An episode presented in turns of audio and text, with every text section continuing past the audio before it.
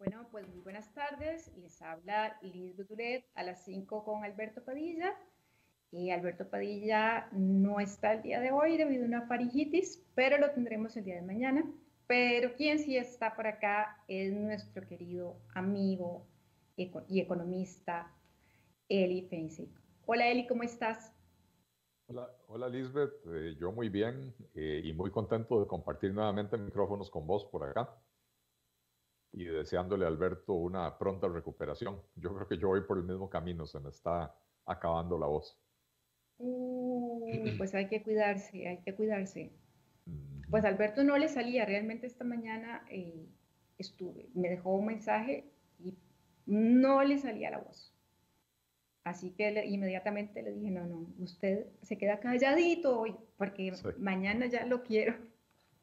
mañana lo queremos ver acá todos. Así que bueno, eh, esperemos ah. también que, se recupere. y, también cuídate, cuídate, Eli, que, que, como andas en estos lares por aquí y por allá, pues este, hay más posibilidades de, que, de que se te vaya la voz. Así es, así es. Pero bueno, aquí estamos. Sin excusas. Sin excusas, así es. Bueno, vamos a invitar a los amigos a que nos hagan más preguntas. Este, aquí tenemos, tenemos algunas de la mañana y bueno, voy a leer una que acaban de poner acá, de, de Ana María Navarro Rodríguez. Dice, buenas tardes, don Eli. Usted comparte conmigo que hay que promover reformas electorales. Por ejemplo, cuando se compruebe que un partido político ha incurrido en conductas contra la ética pública, debe sancionarse no permitiendo que compitan las elecciones. Le digo por la condena al PAC, por estafa en el manejo de bonos. Y la segunda, el sistema de elección de diputados no sea por lista consecutiva, sino por prioridad de votación. Y te da las gracias de antemano. Eh, no, muchísimas gracias más bien por la pregunta y tengo que decir, totalmente de acuerdo en los dos temas. Eh, en el tema de impedirle a un partido que haya sido condenado por estafa eh, de volver a participar en, en un proceso electoral, me parece que, sobre todo en un país donde la, la, campaña política es financiada con recursos públicos, esto es una ofensa a la inteligencia de la ciudadanía. Eh, y con respecto a la forma de escoger a los diputados, pues también yo creo que ya está más que claro que, el, tema de las listas cerradas escogidas por los partidos políticos eh, no, no, genera una buena representación de la población. Eh, hay buenas propuestas que han sido puestas sobre el, sobre el tapete, sobre todo la, de, la del Grupo Cívico Poder Ciudadano Ya, ¿verdad? que pretendía eh, escoger a la mitad de los diputados directamente y a la otra mitad eh, eh, por listas de partido. y me parece que era un buen, una buena propuesta, un buen intermedio en el sentido de que no solo lleguen a la Asamblea Diputados muy localistas, porque se, nos, se, pierde, digamos, el, sentido de, legislar para un país cuando los diputados solo están pensando en su localidad, y entonces tener esa mezcla nos, nos permite equilibrar un poco, ¿verdad? Para que haya una mejor representatividad. Exacto. Y, y Eli, pero para, para, hacer eso hay que hacer una reforma, una reforma electoral, ¿no? Ah, totalmente. Para ambas cosas.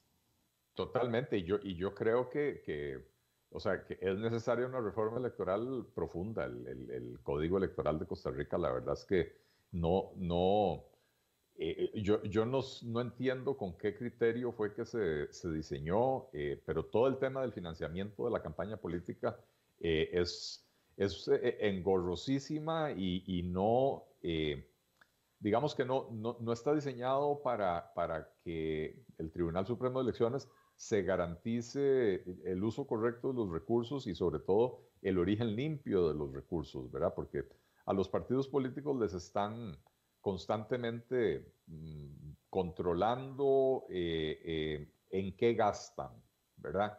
Que si gastaron en, calcomanías, que si gastaron en camisetas, que si fue en publicidad, que si contrataron a, un, eh, a un asistente de oficina, lo que sea, ¿verdad? pero las, las posibilidades de, hacer algo verdaderamente feo, ilícito, no están en, en, lo que el partido político gasta. El partido político gasta en lo que cree que le va a permitir elegir eh, eh, representantes, ya sea en, una municipalidad, en la Asamblea Legislativa, en la Presidencia de la República, ¿verdad? Eh, y, que cada partido lo haga de manera diferente simplemente refleja diferentes enfoques, diferentes formas de, de entender la política, ¿verdad? donde hay un riesgo importante es en el origen de los recursos cuando los partidos reciben donaciones, ¿verdad? Porque ahí sí pueden los partidos asumir compromisos con, con ciertos sectores eh, que los van a amarrar en caso de llegar al poder, o incluso se puede eh, inmiscuir dinero sucio, ¿verdad? Dinero, por ejemplo, del narcotráfico o cosas así por el estilo, ¿verdad? Pero el tribunal, eh, por ley, no, no, no, no porque sea una cosa que el tribunal quiera específicamente hacerlo así, el Tribunal Supremo de Elecciones, por ley, tiene que revisar hasta la última factura de gastos de los partidos. Eh, y entonces, por estar concentrado en ese detalle, no sabemos qué, qué se pasa por alto en, en, materia de financiamiento, ¿verdad? Claro. Y bueno, y este es un tema que cada cuatro años discutimos, ¿verdad? Y, y nunca, yo nunca he visto alguna propuesta de, algún gobierno donde haya, donde realmente se presente un proyecto de reforma, ¿no? No, porque los partidos tradicionales, eh, Lisbeth, eh, eh, dependen de, más bien de mantener intacto el, sistema electoral. Los diputados actuales, bueno, no, no solo los actuales, si nos ponemos a ver la calidad de los diputados en los últimos, no sé, 15, 20 años que ha venido en franco deterioro, la verdad es que eh, muchos de esos diputados no llegarían a la Asamblea Legislativa si tuvieran que darle la cara a, a sus pueblos, ¿verdad? porque una vez cae el pueblo y dice, si elegimos a, un carajo que, que, fue a la Asamblea Legislativa a, tener chofer o a tener amoríos con las secretarias o cosas así por el estilo, dos veces no, ¿verdad? Mm. Eh, eh, pero entonces muchos de esos diputados que llegan a la Asamblea quieren preservar el sistema porque saben que para ellos llegar a diputados lo que necesitan es el, el padrinazgo de alguien dentro de sus partidos y no eh, eh, el apoyo realmente del pueblo al que representan, ¿verdad? Entonces, por eso nunca, nunca vemos que se propongan eh, reformas de esta naturaleza. Sí, una cosa que me ha llamado mucho la atención, y es que estos días he estado, estuve viendo los requisitos que, que se requiere para, para inscribir un partido presidencial o este, para ser diputado o para ser o cantonal bueno, son diferentes, ¿verdad? De acuerdo, de acuerdo al nivel, pero son súper complicados y aún así hay una cantidad enorme, 26 creo partidos políticos ahí, ahí esta vez. Eh, no, hay, hay más de 100 partidos políticos, 26 son solo presidenciales o digamos nacionales, pero si, a eso le suman los partidos provinciales y los partidos cantonales, eh, si no me equivoco, superan eh, el centenar. Pues, me llama la atención porque solamente si, por ejemplo, si quieres ser diputado, tienes que hacer este, reuniones cantonales y asambleas, asambleas cantonales, creo, y, y bueno, es una cantidad de cosas increíbles que yo no sé si, si todos lo hacen, ¿no? Bueno, sí, sí, todos lo hacen porque el tribunal, eh, el tribunal vigila y certifica que así se haga. De hecho, uno, uno no puede hacer una asamblea cantonal sin presencia de un funcionario del tribunal eh, que fiscaliza. ¿verdad? Eh, entonces, los requisitos son complejos, pero, pero eh, la, la, la, evidencia es clara, no es imposible. De hecho, eh, más de uno, yo tengo que decir que a la hora de conformar el Partido Liberal Progresista, nos beneficiamos de esas reglas porque pudimos hacerlo y pudimos hacerlo un tiempo bastante rápido, ¿verdad? pero, ¿cómo se llama? las reglas son complejas, pero no lo suficiente como para impedir que se, se formen partidos. Yo no creo que haya que impedir que se formen partidos, pero las reglas deberían estar mejor diseñadas para promover partidos eh, con, con, vocación eh, nacional, con, con, vocación de, de, gobernar para resolver los problemas del país. Ya cuando uno empieza a ver que existen partidos de, de los taxistas y ahora está en proceso de formación un partido del sector turismo y, se atomiza tanto la, la, práctica de la política y se atomizan tanto los intereses que al final de cuentas eh, resulta muy difícil gobernar, ¿verdad? Claro, parecen cámaras, parecen cámaras más que... Ah, eh, bueno, son, son, son cámaras que están buscando representación en, en, en este caso en la Asamblea Legislativa, ¿verdad? Eh, la, digamos que, que, el gran, la gran virtud de los, de los partidos de antaño era que eran lo, que se llama una gran carpa, ¿verdad? Un, un, una organización que acogía dentro de sí a todos estos sectores, ¿verdad? Entonces, siempre los partidos tenían eh, organización de mujeres, organización de empresarios, organización de profesionales, organización de juventud, organización de agricultores, etcétera, pero todos bajo un mismo techo y entonces de alguna manera se buscaba un digamos, una agenda común entre todos, ¿verdad? Este, y eso se ha ido perdiendo con esta atomización de los partidos. Bueno, pues ya, ya, ya, no sigo yo preguntándote porque ya nos, nos, han hecho muchas preguntas. A ver, Eli, este, Juan Carlos Lobo pregunta, ¿cuál es la posición de Don Eli en cuanto a regular las plataformas digitales, tales como el Airbnb, ya que estas plataformas son competencia de los, de los hoteleros? O bien, ¿cómo se podría poner a competir a los, hoteleros con estas plataformas? Eh, yo lo que creo es que las plataformas digitales lo que hay que hacer es regularizarlas, ¿verdad? O, eh, sea, formalizarlas, no dejarlas así eh, en la informalidad, porque tenemos que reconocer que las plataformas digitales llegaron para quedarse y no, está en el poder del gobierno de Costa Rica evitar su existencia. cualquier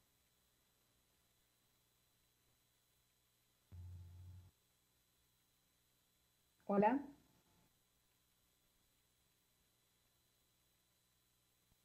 Creo que perdimos la conexión, hola.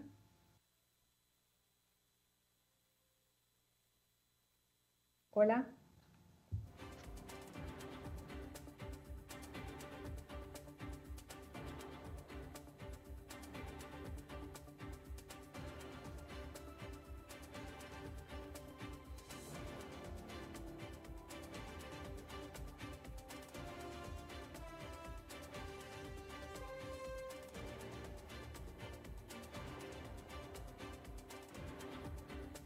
Bueno, pues estamos acá a la espera de que se nos arregle el problema técnico. ¿Cómo están? Eli, ¿estás por ahí? Bueno, pues les decía que tenemos una gran cantidad de preguntas para Eli, que van desde temas electorales hasta temas económicos. Sabemos que, bueno, que Eli tiene una gran versatilidad en, todo, en todos estos temas. Y bueno, una, de las cosas que, que, más nos ha llamado la atención en estos últimos días, eh, pues tiene que ver con, con, lo que está pasando en Costa Rica. Bueno, nadie lo ha preguntado, el tipo de cambio. ¿Han, ¿han visto ustedes cómo ha subido el tipo de cambio? Y, bueno, nadie lo ha preguntado por acá, pero esa es una pregunta que yo le tenía a Eli. Ya volví. Sí. ¿Estás por ahí, Eli? Ya regresé, sí, no sé qué pasó. Hola, no me, no me, no me contesté, solo si nos da tiempo. Oli, Eli, este, nos están preguntando Nelson Briseño, que ¿por qué razones Costa Rica no, se ha, no ha dolarizado su economía? Eh, bueno, no, no, no, sabría yo decirlo, ¿verdad? Yo creo que eh, hay un poco de orgullo nacional, un, cierto nacionalismo barato que, que le dice a los países que tienen que mantener su propia moneda eh, y eso al final de cuentas pesa a la hora de tomar decisiones de este tipo. Em, y sobre todo cuando, cuando el manejo de la moneda costarricense, el manejo de la política monetaria era bastante irresponsable en este país, generando inflaciones del 15, 20, 30% anual, eh, esos criterios eh, eran, pesaban mucho, ¿verdad? Eh, ahora ya tenemos varios años que el manejo de la política monetaria ha sido eh, relativamente responsable, de verdad. Tenemos inflación baja, ya no recuerdo ahora cuántos años seguidos, eh, 8, 9 años con inflación por debajo del 5%, ¿verdad? Entonces ya cuando, ya cuando tenemos un, manejo de la política monetaria de esa manera, eh, ya no es tan atractiva la, la dolarización, ¿verdad? La dolarización es muy atractiva, insisto, cuando la inflación está constantemente robándole el poder adquisitivo a los ciudadanos y entonces uno le quita esa herramienta al funcionario público, al banquero central, le dice, no señor, no le voy a dar más permiso de que me robe mi poder adquisitivo metiendo inflación. Eh, pero de una vez que, la inflación se pone bajo control y se sigue una política monetaria más o menos sensata, ya eso deja de ser tan importante, ¿verdad?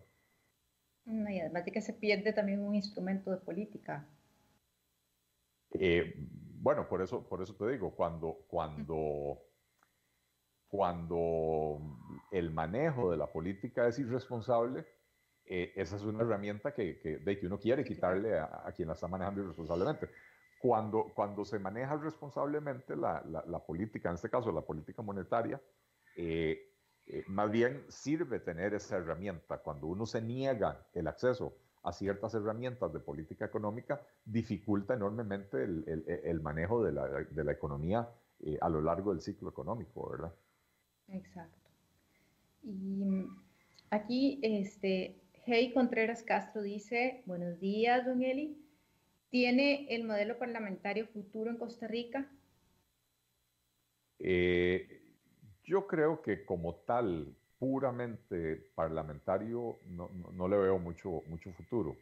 Em, la propuesta que mencionaba yo anteriormente de, Poder Ciudadano ya eh, introduce una, un grado de parlamentarismo sin llegar al, al parlamentarismo al 100%, ¿verdad? Podríamos hablar de un sistema semiparlamentario, eh, pero, pero me parece que superar, o sea, a ver, Costa Rica, la, la, Segunda República, bueno, en términos generales, Costa Rica fue diseñada como, como una república presidencialista, ¿verdad? Este, y, y cómo se llama, eh, está muy imbuido en la forma de ser del costarricense, en la educación que nos dan, ¿verdad? Que el sistema es presidencial y todo lo demás. Y superar eso cuesta mucho, ¿verdad? Eh, pero creo que una, un, paso hacia el semiparlamentarismo le podría ayudar bastante al país. ¿Y, en qué sentido? Mira, yo, yo, creo que hoy por hoy, eh, nos, precisamente por lo que hablábamos en, en, en una de las preguntas anteriores, eh, Lisbeth, de la proliferación de partidos políticos, con agendas muy, eh, muy pequeñas, agendas muy, muy angostas, digamos, ¿verdad? Eh, eh, termina costando mucho ponerse de acuerdo y gobernar. en, el, en el sistema parlamentario es muy interesante porque si ningún partido alcanza la mayoría, entonces obliga a que los partidos se sienten a negociar y busquen una agenda común para poder formar gobierno, ¿verdad? Y entonces en, tiempos como los que estamos viviendo en Costa Rica, donde ya ningún partido desde hace varios años, ningún partido alcanza una mayoría lo suficientemente razonable para poder gobernar, eh, eh, lo que tenemos aquí en Costa Rica eh, produce estancamiento. El sistema parlamentario permite avanzar. No es 100% infalible, ¿verdad? En Alemania vemos cómo se arman las coaliciones y, a veces uno dice coaliciones que, que, en el papel no, no, se ven fáciles, ¿verdad? El, el, Partido Unión Social Cristiana o el Partido Social Cristiano con el Partido Liberal, con el Partido Verde Ecologista y conforman una coalición y, dejan de lado las diferencias para poder armar una agenda en común. Pero también uno puede ver un país como Israel eh, que, es un país que ha avanzado muchísimo en los últimos 25, 30 años, eh, económicamente hablando, pero de, ya tienen 4 o 5 años ahí estancados en, eh, en procesos electorales cada seis meses que no producen ninguna mayoría y tampoco producen la posibilidad de generar una, una coalición duradera para el, para el gobierno, ¿verdad? Entonces, tampoco es infalible, pero yo creo que en Costa Rica hoy un sistema parlamentario o semiparlamentario nos obligaría a los partidos políticos a, sentarnos a negociar y a decir, ok, yo tengo una agenda de 10 puntos y usted tiene una agenda de 10 puntos. Los primeros dos de su agenda para mí son inaceptables, pero los otros ocho los puedo aceptar. ¿Qué le parece a usted mi agenda? Y entonces el otro partido va a decir, bueno, para mí su punto 5, 7 y 9 son inaceptables. Ok, listo quitamos mi, mi, punto 5, 7 y 9 y quitamos el, el 1, 2 y 3 suyo y los demás puntos los, los, estamos de acuerdo en ellos, vamos a gobernar sobre esa base y, y, es una buena base para gobernar, ¿verdad? Es mejor eso que, que, tener una agenda pura del partido y no poder avanzar porque no tienen las mayorías. Interesante, muy interesante respuesta. Luego Esteban Hidalgo nos dice, don Eli, Panamá tiene un programa de inmigración llamado Países Amigos, que facilita la residencia de extranjeros. Me llama la atención que la lista incluye solo países desarrollados y, Costa Rica. Creo que se están preparando para recibir a todos los cerebros que saldrán del país y que ellos necesitan para las industrias que quieren atraer, a sus zonas francas. ¿Qué opina? me parece que es una política futurista, una política que está viendo hacia adelante en la dirección correcta. Si uno se pone a analizar la mayoría de casos de, países que han logrado salir del subdesarrollo y empezar a crecer más rápidamente y eh, eh, lograr un éxito social y económico, la mayoría de ellos son países que tienen una política migratoria eh, de apertura, ¿verdad? de invitar precisamente cerebros y de invitar a, las personas que necesitan para complementar lo que le haga falta a su fuerza laboral, ¿verdad? En Costa Rica todavía seguimos teniendo una, una, visión muy nacionalista del tema de la migración, ¿verdad? Eh, tenemos miedo de que los extranjeros van a venir a, robarnos los, los empleos de los costarricenses. Incluso la gente dice que los nicaragüenses vienen a quitar los empleos de los costarricenses. Y ya lo vimos el año pasado en plena, en plena pandemia, cuando hubo que cerrar fronteras, eh, y los cafetaleros y los azucareros y eh, eh, de todos los agricultores a la hora de llegar a la cosecha tenían problemas encontrando mano de obra, a pesar de que en Costa Rica había un desempleo del 25%, porque son trabajos que los costarricenses por algún motivo ya no quieren, ¿verdad? entonces, insisto, que tenemos esa mentalidad de que es que el extranjero nos viene a robar el, empleo. Eh, cuando los países que logran eh, eh, grandes éxitos con, programas de, desarrollo económico, más bien tienen políticas de apertura que, les permite importar lo que les hace falta en cuanto a mano de obra calificada, etcétera, y, no lo ven como, como una amenaza, sino más bien como un complemento que les va a permitir crecer más. Claro, además de que permite una diversidad cultural, ¿verdad? Muy, interesante. Así es. Bueno, es que en, la, aunque no guste, en la diversidad eh, se genera riqueza, ¿verdad? Porque si usted junta en un cuarto a tres personas con, el mismo, eh, eh, digamos, la misma forma de pensar, la misma, los mismos orígenes culturales, etcétera, y les presenta un problema, probablemente los tres van a proponer soluciones muy similares. Usted sienta en un cuarto a tres personas con backgrounds completamente distintos, les presenta el mismo problema y probablemente cada uno tiene una solución distinta. Y entonces de ahí, de poder contrastar las diferentes soluciones y, discutir entre ellos cuál puede funcionar mejor, es que se logra un, mejor avance. Muy bien. Y luego, bueno, tenemos a Manuel Guillermo Font Benavides. Dice, buenas tardes y pregunta, ¿se está yendo mucho la política actual, actual de Costa Rica hacia el izquierdismo o hacia la izquierda? Pues sí, estamos, estamos siendo gobernados por, por partidos que, que, se definen como de centro izquierda, pero que al final de cuentas, de ahí, lo que uno percibe, sobre todo en estos últimos dos gobiernos, es una actitud anti-sector productivo privado eh, muy marcada, ¿verdad? Hay una política de Estado en este momento eh, que ha convertido una, una excepción de la ley de contratación administrativa que permite que entidades del Estado se contraten entre, entre sí como excepción, se ha convertido en la regla. Y eso se ha hecho con, con el propósito eh, de, de, excluir al sector privado de la prestación de servicios al Estado, ¿verdad? Entonces, eh, para mí sí, ¿verdad? Yo, yo no soy, a ver, eh, ¿cuál es la palabra? Eh, fatalista, conspiracionista. Yo, yo, yo no creo que nosotros tenemos aquí metido a un, a un Hugo Chávez y que, y que estamos a punto de perder la democracia. Lo que sí creo es que eh, en una democracia es necesario tener alternancia. Costa Rica tiene en este momento cuatro gobiernos socialdemócratas seguidos, cuatro gobiernos estatistas, gastones, que son los que, los que han gobernado eh, desde, desde el año 2006, ¿verdad? Eh, y es necesario que haya un giro, una alternancia en otra dirección, ¿verdad?